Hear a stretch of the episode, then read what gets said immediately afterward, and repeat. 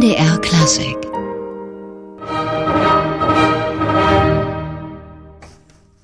Das Rondo aus Mozarts Hornkonzert S-Dur, Köcherverzeichnis 417.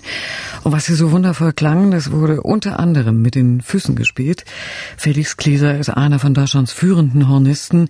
Die Kritik ist regelmäßig begeistert von ihm und da er ohne Arme geboren wurde, spielt er das Horn mit den Füßen und hat jetzt im Frühjahr eine neue Mozart-CD herausgebracht. Einen kleinen Eindruck haben wir da schon bekommen. Und wir freuen uns sehr, dass er heute bei uns im MDR Klassikgespräch ist. Herzlich willkommen, Felix Klieser. Vielen Dank. Hallo. Herr Klieser, Sie haben sich ganz zeitig schon fürs Horn entschieden oder zumindest ins Horn verliebt. Mit vier Jahren schon. Das ist ziemlich zeitig für ein Kind, da es sich doch so um, um ein ziemlich schweres Instrument auch handelt. Was hat Sie denn am Horn so fasziniert? Ah, das ist eine, eine sehr gute und gleichzeitig auch eine sehr äh, schwierige Frage, denn ehrlich gesagt, ich weiß es gar nicht. Also, ähm, wie gesagt, ich wollte mit vier Jahren unbedingt Horn spielen, aber in meiner Familie oder auch im Umfeld war jetzt niemand irgendwie Musiker, geschweige denn Hornist oder hatte irgendwas auch mit, mit Hörnern zu tun. Also, da gab es eigentlich gar keine Verbindung und ähm, ich weiß aber noch ganz genau, dass ich das unbedingt wollte und unbedingt Horn spielen wollte und äh, zu meinen Eltern gegangen bin und gesagt habe, oh, ich möchte gerne Horn spielen und meine Eltern erstmal gucken mussten, wissen, was denn genau jetzt ein Horn ist. Ähm, und äh, ich komme aus, aus Göttingen, das ist äh, sehr zentral in, in, Deutschland, nicht so wahnsinnig groß und es gab eben nur einen einzigen Hornlehrer dort. Und äh, da bin ich dann hingegangen und so habe ich Hornspielen angefangen. Aber wenn Sie sagen, in der Familie wusste keiner was mit Horn anzufangen, irgendwie müssen Sie es doch aber mal gehört haben. Irgendwie. Irgendwo schon, ja, ja. Das ist, wie gesagt, das ist ein, ein Rätsel, weil das natürlich eine Frage ist, die jeder irgendwie stellt und, und die jeder wissen will, wie man denn mit vier Jahren genau auf die Idee kommt, Horn zu spielen. Aber ähm, also wie gesagt, es, es kann sich niemand dran erinnern, ich nicht, auch mein Umfeld nicht. Also es ist wirklich ein, ein Rätsel, wie und wo und wann ich das Instrument das erste Mal gesehen habe. Und was haben die Eltern gesagt, als sie da den Wunsch hatten, Horn zu spielen, also Horn zu lernen? Kam da eher Ablehnung oder Unterstützung? Ja, ich meine, im, im Alter von, von irgendwie vier Jahren geht es ja auch nicht darum, dass man jetzt sagt, man macht das beruflich oder man macht das professionell oder man strebt da irgendwas an, sondern das ist einfach ein Hobby, das ist Spaß. Ähm, andere gehen zum Fußball oder, oder tanzen und, und ich habe eben Horn gespielt und deswegen ist das ja nichts, wo man sagt, oh nee, auf gar keinen Fall, also das geht ja gar nicht. Ähm, wie das war einfach nur ein Hobby und Spaß ganz zu Anfang. Und wie haben Sie dann diese ersten Momente erlebt, als Sie zum ersten Mal ins Horn gestoßen haben? Also man muss ja dazu sagen, so einen Ton auf dem Horn rauszukriegen, war, ist sehr, sehr schwer. Also das ist ja, ähm, beim Klavier hat man eine Taste, da drückt man drauf. Ähm, beim Streichinstrument, das ist wesentlich schwerer, aber man, man, man streicht mit dem Bogen über eine Seite und auch da kommt irgendwie ein Klang raus. Beim Horn kommt erstmal nichts raus, weil man muss die Lippen vibrieren und äh, man muss eine gewisse Muskelspannung haben, um überhaupt erstmal einen Ton zu erzeugen. Und äh, daran kann ich mich noch erinnern, dass denn irgendwie ähm, der Lehrer damals mir das genau erklärt hat, wie das, äh, wie das gehen soll und was man da machen soll. Und ähm, dann, dann ja, hat es ein bisschen gedauert, aber auch im, beim ersten Probeunterricht, Probestunde habe ich äh, schon geschafft, irgendwie eine Art von Klang dem Instrument äh, zu entlocken. Und äh, das war schon was Besonderes, weil, weil wie gesagt, das ist, äh, ist sehr, sehr schwer. Also erstmal überhaupt da einen Ton rauszukriegen, weil wenn man reinpustet, wie bei einer Blockflöte beispielsweise, eine Blockflöte macht sofort einen, einen Ton äh, beim Horn. Das ist wie so eine Macaroni, die ist innen hohl. Ähm, da ist nichts drin, was einen Klang erzeugt. Also das war also die erste erste, allergrößte Herausforderung, überhaupt erstmal einen einzigen Ton daraus zu bekommen. Aber das ist dann schon ein Glücksgefühl als Kind, wenn man das geschafft hat. Ja, ja, aber es ging relativ schnell. Also das, äh, das habe ich schon in der ersten Stunde geschafft, irgendwie da so einen Ton rauszukriegen. Also das ging schon. Und ich hatte es am Anfang schon erwähnt, Sie spielen das Horn ja sozusagen auch noch mit erhöhtem Schwierigkeitsgrad, denn Sie sind ohne Arme geboren und spielen mit den Füßen. Ist das für Sie tatsächlich erhöhter Schwierigkeitsgrad? Das ist eine lustige Frage, weil ich glaube ich der allerletzte Mensch auf der Welt bin, der das beantworten kann, weil ich noch nie anders gespielt habe. Also ich persönlich finde es jetzt nicht irrsinnig schwer. Es funktioniert ja immerhin. Ähm, also ähm, es gibt glaube ich andere, die denen das, denen das Hornspielen schwerer fällt. Aber ähm, also ich glaube, um das zu beantworten, müsste man alle Varianten mal ausprobiert haben, was ich noch nie getan habe. Wie gesagt, ich habe es in meinem Leben nur mit den Füßen gespielt, kann aber bestätigen, dass es nicht so wahnsinnig kompliziert ist. Also es funktioniert. Aber man muss schon eine spezielle Begabung für das Instrument mitbringen. Man muss ein Gefühl dafür haben. Ich glaube schon, aber es ist natürlich auch wie bei, bei allen anderen Instrumenten, es ist eine, eine reine, also eine große Fleißarbeit. Also wer, wer fleißig ist und wer, wer regelmäßig übt und, und, und sich damit auseinandersetzt, hat größere Chancen, damit erfolgreich zu sein, wie jemand, der jetzt irgendwie nur montags äh, Anfang der Woche einmal das Instrument auspackt, ein Halali spielt und das war's dann wieder. Also ähm, das ist wie bei allen Instrumenten. Man muss natürlich auch viel üben. Also Talent und sowas, das ist eine Sache, aber ähm, Fleiß und, und konzentriertes Arbeiten ist eigentlich der größere Baustein, um dann irgendwann erfolgreich damit zu sein. Und wie ist das dann mit dem vielen Üben? Also das Horn ist ja durchaus ein klangstarkes Instrument. Es kann ja für die Umwelt mitunter etwas anstrengend werden. Ja, die Umwelt muss da durch. Das, äh, das lässt sich leider nicht äh, vermeiden, dass man das äh, geräuschlos irgendwie hinbekommt. Ja, Musik wird oft als Lärm empfunden, weil es mit Geräusch verbunden hat mir jemand gesagt, dessen Namen äh, wir jetzt hier nicht nennen brauchen, aber das, äh, das gehört leider dazu. Aber dieses Üben muss sehr erfolgreich gewesen sein, denn in der Musikschule Göttingen waren Sie schon der jüngste Schüler aller Zeiten, wird immer gern geschrieben. Wie alt waren Sie da? Wie vier Jahre alt. Ähm, ob ich der Jüngste war, keine Ahnung. Das hat, glaube ich, auch irgendwie mal jemand geschrieben und dann haben es alle abgeschrieben. Ähm, äh, ich weiß, weiß, gar nicht, ob ich der Jüngste war. Wahrscheinlich, also mit mit eins, zwei oder drei ist, glaube ich, ist die Wahrscheinlichkeit, dass jemand dahin kommt, äh, noch geringer. Also deswegen kann das gut gut sein, dass ich der Jüngste gewesen bin. Man braucht ja da vielleicht auch ein gewisses Alter, um da auch den Druck erzeugen zu können fürs Instrument. Ja, man braucht vor allen Dingen einfach viel Kraft und, und ein Vierjähriger hat einfach noch nicht die Muskulatur und, und die, das Lungenvolumen und auch den Oberkörper, um da jetzt irgendwie große, große Dinge spielen zu können. Also das wirklich ein Ton spielen ist das schon äh, ein sehr, sehr großer Kraftaufwand, der, ähm, der sehr, sehr schwierig ist. Aber das ist natürlich, je älter man wird, desto angenehmer wird das. Ähm, aber wie gesagt, es ist nicht so wie beim, beim Klavier ähm, oder einer Geige, ähm, dass das im Instrument drin steckt, sondern man muss alles selbst produzieren und das ist dann schon eine sehr körperlich anstrengende Angelegenheit manchmal. Was macht denn das gute Hornspiel aus? Also wenn man jetzt Ihre Mozart-CD hört, da ist alles voll Leichtigkeit und Klangschönheit, als ob es alles ganz, ganz einfach wäre, aber so ist es ja wohl eher nicht. Wie gesagt, normale Menschen bekommen aus dem Horn allenfalls einen Kieksen raus oder sowas. Oh, das, das muss, glaube ich, jeder für sich definieren. Also ich kann nur sagen, also ich glaube, das ist immer ganz, ganz schwer. Ich, ich mag es auch nicht irgendwie über das, was ich mache, genau äh, zu reden, weil ich kann das nicht beurteilen. Ich bin da viel zu, äh, zu subjektiv in, in der Angelegenheit drin. Also ich sehe das ja nicht von außen oder von einer, von einer Distanz oder Vergleich kann das auch nicht wirklich vergleichen, wenn man sich selber immer anders wahrnimmt als das, was es denn im Endeffekt ist. Ähm, ich glaube, jeder hat da seine eigene Definition. Was macht ein gutes Horn aus? Für einen ist es irgendwie, wenn jemand kräftig und virtuos spielen kann. Für den nächsten ist es, wenn jemand fein und elegant spielen kann für den dritten ist es, wenn jemand einfach nur sicher spielen kann.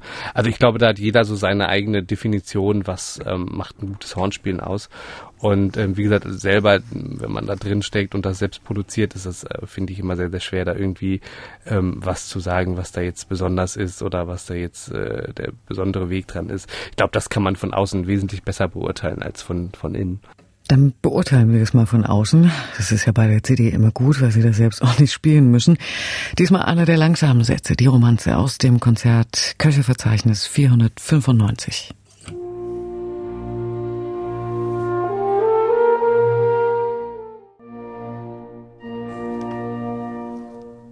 Felix Glieser mit der Romanze aus Mozarts Hornkonzert S-Dur, Köcheverzeichnis 495. Ein Ausschnitt von der aktuellen Mozart-CD, die Felix Glieser mit der Kamerata Salzburg eingespielt hat. Herr Glieser, ein Geheimnis eines guten Hornisten ist sicher auch das Atmen. Das haben wir auch gerade jetzt in dieser Romanze gehört. Da brauchen wir, glaube ich, wirklich einen langen Atem beim Blasinstrument, speziell beim Hornspiel. Ist das das Essentielle? Ja, es gibt ganz unfassbar viele. Äh, es gibt den Ansatz, es gibt die Luftführung, es gibt die Atmung, es gibt ähm, die Stütze. Also es sind ja unfassbar viele ähm, Parameter, die irgendwie ähm, äh, die dafür entscheidend sind. Also wenn man irgendwie sagt, man hat ein geniales Auto, äh, was irgendwie einen unfassbar guten Motor hat, ähm, aber die Tür klemmt und man kommt noch gar nicht ins Auto rein, da bringt einem der gute Motor auch nichts. Also das sind so viele Parameter, die man natürlich im Laufe der Jahre oder Jahrzehnte alle üben und lernen muss und dann auch aufeinander abstimmen muss, ähm, dass man jetzt gar nicht sagen kann, wenn man jetzt irgendwie ein, also ein langer Atmen, ich habe jetzt auch nicht größeres Lungenvolumen oder mehr Luft als als äh, irgendwelche anderen Menschen, aber ähm, man muss muss halt lernen, diese Luft effektiv zu nutzen und effektiv einzusetzen. So ein bisschen so wie wenn man irgendwie ähm, ganz viel Holz hat und sagt, man will jetzt irgendwie daraus äh, verschiedene Möbelstücke bauen, ohne viel Abfall hinterher zu haben, dann kann man, der eine wird wahrscheinlich sehr, sehr viel Holzabfall haben, weil er nicht sauber schneidet und nicht sauber ähm, plant und der andere wird sehr, sehr wenig haben, weil er eben sehr, sehr gut plant und sehr, sehr gut ähm, arbeitet und so ist das beim Hornspielen auch. Also ich habe jetzt nicht größere Lungen oder mehr, mehr Luft als äh, andere Menschen auf der Welt auch. Sie haben mit 13 dann angefangen an der Hochschule für Musik Hannover. Wie ist das, wenn man da die ganzen Älteren um sich hat? Oder gab es da eine eigene Abteilung für Jungstudenten? Ähm, also es gibt, gibt da natürlich noch das IF, ähm, das ist, ähm, da machen die ja noch Gehörbildung und Theorie und so weiter, da war ich nicht drin. Ich habe wirklich nur mein, mein Instrument, also nur Horn, ähm, dort gemacht und dementsprechend ist es schon komisch, weil man mit 13 ähm, an eine Hochschule geht und die sind alle ähm, ja knappe zehn, teilweise auch über zehn Jahre älter als man selber. Und das ist in dem Alter schon ein großer Unterschied. Und natürlich auch die Atmosphäre, also in der Musikschule, da ist dann zu Weihnachten sind dann überall kleine Weihnachtsmänner und Oster werden Osternester gebastelt und dann gibt es ähm, selbstgemalte Bilder, die irgendwie an den Wänden hängen und an den Scheiben äh, sind ausgeschnittene Pappfiguren und was auch immer. Das hat man natürlich an der Musikhochschule nicht und das ist schon schon was, was äh, ähm, was ein sehr irgendwie ja beeindruckt ist, vielleicht das äh, falsche Wort, aber wo man erstmal als als äh, als junger Mensch oder als ja jugendlicher Kind war ich ja nicht mehr ganz ähm, so mit, mit klarkommen muss, dass einfach die Atmosphäre wesentlich steriler, wesentlich sachlicher, wesentlich funktionaler ist als das, was man äh, sonst so kennt in dem Alter. Ähm, deswegen, das war schon schon eine gewisse Herausforderung, sich denn da auch irgendwie zurechtzufinden. Fühlt man sich da ein bisschen allein oder wird es aufgefangen durch die Lehrer? Ja, was heißt alleine? Also ich war da ja nie irgendwie, das ich bin da jetzt jede Woche, ähm, jeden Tag so ungefähr, sondern immer einmal pro Woche. Und dann geht man da halt rein, hat seinen Unterricht und dann geht man wieder raus und dann, dann ist man wieder in der anderen Welt. Also das ist schon so, dass man da jetzt nicht wie ein Student wirklich da von morgens bis abends Zeit verbringt. Deswegen ist das schon, schon okay gewesen. Und Sie haben schon eine ganze Reihe Preise gewonnen. Behält man da den Überblick? Ja, ich glaube, so viele sind das gar nicht, oder? So, ich weiß, ich habe jetzt nicht im Kopf, wie viele, aber so, das heißt, glaube ich, ist es noch überschaubar. Ich bin jetzt nicht wie irgendwelche Pianisten, die irgendwie jede Woche einen Klavierwettbewerb gewinnen und dann auch Sonderpreis und Publikumspreis und den äh, Stiftung äh, Takatuka Landpreis auch noch. Also so schlimm ist es bei mir, glaube ich, noch nicht. Es geht. Welche Bedeutung haben denn solche Preise für Sie? Also ich glaube, Preise sind einfach entscheidend. Das muss man auch so sehen, um, äh, um Möglichkeiten zu bekommen. Also wenn du einen Preis gewinnst, dann hast du die Möglichkeit, dich äh, zu präsentieren und eine Plattform zu bekommen. Und diese Plattform muss man halt nutzen. Und ich glaube, dass viele junge äh, Künstler das äh, nicht verstehen. Die denken, sie gewinnen einen Preis und das ist jetzt sozusagen ihre genutzte Plattform. Ähm, aber da beginnt der Weg eigentlich erst. Das ist, ähm, wie gesagt, wenn wir jetzt bei dem Vergleich mit dem Auto und dem Motor sind, wenn wir es jetzt geschafft haben, die Tür zu öffnen und, und uns ins Auto reinzusetzen, dann müssen wir auch erstmal losfahren und ankommen. Ähm, deswegen, also ähm, Preise, wie gesagt, das sind, sind eine Möglichkeit, aber es gibt eben auch viele junge Künstler, die das, äh, die Möglichkeit dann vielleicht nicht so nutzen und, und äh, es dann eben nicht so vorangeht. Deswegen ähm, ist es auch immer ein bisschen gefährlich, weil, weil glaube ich, viele, viele denken, wenn ich jetzt einen Preis gewonnen habe, wenn ich jetzt den ARD-Wettbewerb gewonnen habe, dann habe ich jetzt oder dann kriege ich jetzt die, die große Karriere. Das ist nicht so. Deswegen ähm, ist es auf jeden Fall sehr gut, aber es ist nicht, nicht alles Entscheidende. Sie haben debütiert auf CD mit romantischem Repertoire, Kammermusik, dann kam Klassik hinterher. Sind das so die Kernbereiche des Wirkens von Felix Klieser im Moment? Im Moment definitiv ja. Also ähm, ich mache das ja auch immer. Also ich habe ja die erste CD habe ich glaube ich mit mit glaube 20 oder 21 habe ich die aufgenommen und ähm, ich habe es eigentlich bis jetzt bis zum heutigen Tage eigentlich immer so gemacht, dass ich immer mir verschiedene Bereiche des Repertoires und der Epochen und der Stile äh, vorgenommen habe und das eigentlich so ein bisschen so eine CD dokumentiert den Weg. Also ich habe wirklich angefangen mit mit romantischem ähm, Duo-Repertoire, also für Horn und Klavier und dann habe ich mich damit sehr intensiv auseinandergesetzt. Ich habe es geübt, ich habe es natürlich sehr sehr viel in Konzerten gespielt, ich habe es mit unterschiedlichen Pianisten gespielt. Also dann war wirklich in diesem Zeitraum war eben ähm, so dieses dieses romantische Kammermusikrepertoire in, in, in Duo Form war sozusagen das, wo ich mich, äh, äh, wo ich versucht habe, alles zu lernen, alles mitzunehmen, alles zu verstehen. Und so geht das dann eben durch die, ähm, durch die äh, einzelnen Epochen und Stilrichtungen. Also man, man sieht ja auch, wenn man sich die, die Aufnahmen anguckt, da sind nie zwei Aufnahmen hintereinander, die irgendwie sehr ähnlich sind. Das ist immer irgendwie von der, von der Romantik zum, zur Klassik mit Orchester, aber nicht Mozart, von Klassik mit Orchester zur Trio-Besetzung in Romantik, von Trio-Besetzung Romantik zu Mozart-Hornkonzerten. Also es ist ja immer irgendwie was anderes. Und ähm, ich bin ja erst 28, das bedeutet, da wird garantiert noch äh, das ein oder andere neue Feld ähm, dazukommen. Bevor wir jetzt gleich nochmal auf die aktuelle Mozart-CD zurückkommen, haben wir erstmal noch den romantischen Felix Klieser vom Duo-Album mit Christoph Keimer am Klavier. Das war vom Debütalbum Reveries. Da hat die Kritik gleich voll auf begeistert. Hier hören wir Camille Saint-Saëns, die Romanze F-Dur für Horn und Klavier.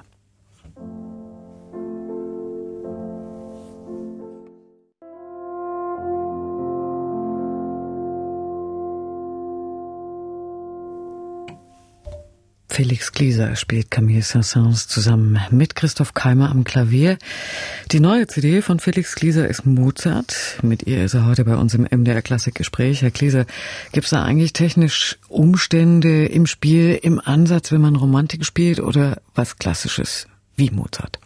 Nein, also technisch nicht, aber es ist halt der Stil. Also die, also zum Beispiel bei Mozart, für mich bei Mozart ist ganz entscheidend Artikulation. Also Artikulation macht in der Musik ganz, ganz viel aus. Und, und wenn man auch irgendwie einen Mozart hört, oder ich unterrichte ja auch an einer, an einer Musikhochschule Münster und dann kommen Studenten, spielen Mozart und äh, die spielen die Töne, sie spielen alles, aber es ist nicht, äh, es ist kein Mozart. Und dann denke ich mir so, warum ist das jetzt kein Mozart und was anderes ist ein Mozart? Und für mich ist es eigentlich so, dass wenn jemand in der Lage ist, ein Mozart gut zu artikulieren. Also das bedeutet nicht, es gibt eine Artikulationsform, sondern es gibt eine ganze Bandbreite und genau weiß, wann er ein wie feines Staccato oder nicht Staccato wo einsetzt, dann fängt diese Musik auf einmal an zu leben. Und ähm, das sind alles so Dinge, äh, die, die, die, ähm, jetzt beispielsweise, wenn man jetzt das mit, mit Romantik vergleicht, da hat man eben nicht diese Artikulationsform. Da geht es dann um Klangfarben. Also ähm, wie klingt ein Ton, wie binde ich einen Ton, welche, welchen, welche Stufe von Wärme benutze ich für welche, ähm, für welchen Komponisten oder auch für welche Stelle. Da geht es gar nicht so sehr um Artikulation, da geht es dann wieder um Klangfarben. Und das ist eigentlich so die Herausforderung, ähm, die man hat, wenn man diese unterschiedlichen Bereiche und, und, und Epochen äh, spielt. Ähm, aber das Instrument spielen an sich ist immer gleich leicht oder gleich schwer. Das, das, da gibt es eigentlich keinen Unterschied. Aber es klang schon so, als ob Mozart gerade beim Artikulieren dann doch dem Interpreten einiges abverlangt.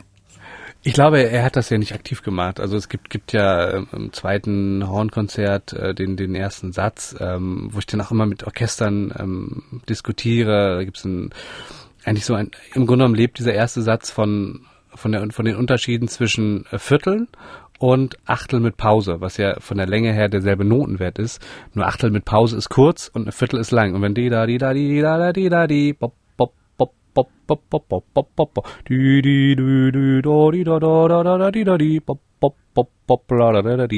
Da hat man eine Melodieführung, aber man wechselt immer zwischen den, den Formen, wie es artikuliert wird die, die, die Viertel sind, sind breit und die sind gesanglich und die, die Achtel mit Achtelpausen werden auf einmal keck und witzig. Und dann hat man in einer Strecke oder in einer Phrase hat man eben auf der einen Seite dieses unglaublich Gesangliche und dann dieses Kecke und Freche, was ähm, quasi in einer Phrase drin ist, was, was es sonst so eigentlich kenne ich jetzt keinen Komponisten, kein Stück, der, wo das irgendwie vorhanden ist. Das ist wirklich etwas, was, was Mozart auszeichnet. Und ähm, darum geht es. Und wenn man diese Unterschiede jetzt nicht bewusst spielt, sondern ja, die Viertel spielt man halt ein bisschen wie Viertel und die Achtel so ein bisschen kürzer, aber jetzt nicht sich bewusst macht, was das für unterschiedliche Eigenschaften sind und was für unterschiedliche ähm, ja, Emotionen das ausdrückt, dann, ähm, dann ist diese Musik langweilig oder dann, dann lebt sie nicht. Und, und das ist halt diese Herausforderung, da dann auch den Weg zu finden, wie fein artikuliert man jetzt, was weiß ich, die kurzen Noten oder wie breit spielt man die, die längere Noten, dass das halt auch nicht irgendwie albern klingt, sondern dass es trotzdem noch ineinander äh, einhakt und, und, und auch zusammenpasst. Ähm, das ist schon etwas, was, äh, was sehr, sehr schwer ist und glaube ich, wo ich auch sehr, sehr lange gebraucht habe, da ein Gefühl zu entwickeln, weil das kann man kann man auch nicht irgendwie lernen, sondern da muss man wirklich ein Gefühl für entwickeln. Und Sie haben dieses Album eingespielt mit der Kamerata Salzburg an historischem Ort sozusagen, also in der Mozartstadt. Hat man das da im Hinterkopf, wenn man sowas aufnimmt, also im Mozarteum, dass man jetzt also auch an dem Ort ist, wo Mozart möglicherweise auch selbst vorbeigelaufen ist? Also es, es war sehr lustig, weil ich bin jeden Morgen vom, vom Hotel zum, zum Mozarteum, zum großen Saal, Saal gelaufen und äh, direkt immer am, am Wohnhaus von Mozart vorbei, also wo er mal gelebt hat äh, für eine gewisse Zeit. Das ist schon was Besonderes und und ich glaube auch jeder, der mal in Salzburg war, der weiß, wie ähm, ja wie teilweise überkitscht äh, Mozart dort ähm, durchgenommen wird. Also an jeder Ecke hängt irgendwas mit Mozart, ob es Mozart Quietscheentchen ist, ob es Mozart äh, Kaffee ist, ähm, natürlich die Kugeln, alles heißt irgendwie nach Mozart. Also es ist schon so, man hat manchmal das Gefühl, dass äh, dass man irgendwie in die Zeit zurückversetzt wird und und er jetzt jeden Moment um die Ecke kommen könnte.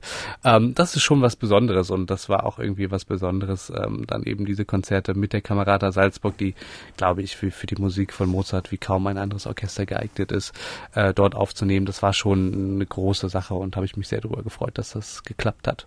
Da bekommt der Begriff authentisch eine ganz andere Bedeutung.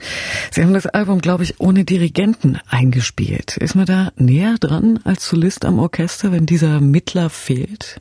Ich finde schon, weil ähm, die Sache ist, der, der auch der Orchesterpart äh, bei Mozart ist sehr, sehr fein und sehr offen. Und im Grunde genommen ist das äh, große Kammermusik. Also man hat jetzt nicht irgendwie so ein äh, Quintett hinter sich oder ein Sextett, sondern man hat halt ein Orchester, aber es ist immer noch ein Orchester, was irgendwie sehr kammermusikalisch funktioniert. Und das Problem ist, äh, wenn man jetzt einen Dirigenten vorne hat, dann hat man so ein bisschen stille Post. Also irgendwie der Solist macht was, der Dirigent nimmt es auf, der Dirigent gibt es ans Orchester weiter, das Orchester dirigiert. Das ist im Grunde Um eine Stufe zu viel. Und, und, und gute Kammerorchester und die Kamerata ist ja definitiv ein hervorragendes Kammerorchester, spüren so etwas. Das bedeutet auch diese, was wir eben besprochen haben, diese Artikulationsform. Wenn man dort ähm, ein Orchester hat, was für sowas total sensibel ist, dann gehen die sofort mit und reagieren darauf und schlagen selber Dinge vor, dann reagiert der Solist darauf. Das ist dann, finde ich, ähm, wesentlich einfacher, manchmal das ohne Dirigenten zu machen als mit Dirigenten, weil man einfach direkt miteinander kommuniziert. Das hört man natürlich auch auf dem Album. Hier sind Felix Gliese und die Kamerate Salzburg mit dem Allegro, dem ersten Satz aus dem Hornkonzert D-Dur, Kirchenverzeichnis 412.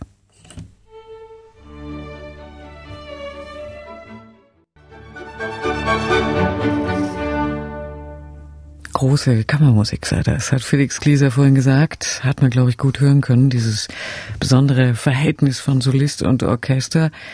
Der Hornist Felix Glieser ist heute bei uns im MDR Klassik Gespräch. Herr Glieser, so ein Mozart-Album, vier Konzerte. Wie hält man da die Frische drin? Macht man da Pausen dazwischen oder geht sowas am Stück? Also es ging relativ gut, weil wir, wir haben uns irgendwie alle sehr gut verstanden und wir hatten irgendwie dreieinhalb Tage Zeit für die Aufnahme und haben es in zweieinhalb Tagen aufgenommen. Also es ging wahnsinnig schnell und ähm, man sitzt ja irgendwie sechs Stunden pro Tag, ähm, aber das ist so ein bisschen so wie äh, keine Ahnung, ich kann das sch schwer vergleichen, also wie in so einem Rausch drin sein. Also man geht da wirklich rein, dann spielt man, spielt man, spielt man und dann hört man sich das an, dann sagt man, oh, das hätten wir gerne so und so, spielt's nochmal und dann geht's weiter und die Zeit verfliegt. Also ich hatte jetzt nicht irgendwie das Gefühl, dass ich da jetzt mehrere Stunden im, im Saal sitze und das aufnehme. Und ähm, deswegen die Zeit verrennt da schon sehr, sehr schnell und man ist da so im Modus drin, weil man ja auch nichts anderes machen muss. Also man muss wirklich nur spielen, essen, schlafen, mehr, mehr Tätigkeiten gibt es nicht, keine Probleme, keine Sorgen, alles wird abgeschirmt und ähm, deswegen, das ist schon schon was ganz Besonderes und und äh, wie gesagt, es fühlt sich wesentlich kürzer an, als es dann im Endeffekt war. Gibt's eigentlich Werke, also ich glaube Mozart gehört dazu, die jedem Hornisten heilig sind, die man gespielt haben muss?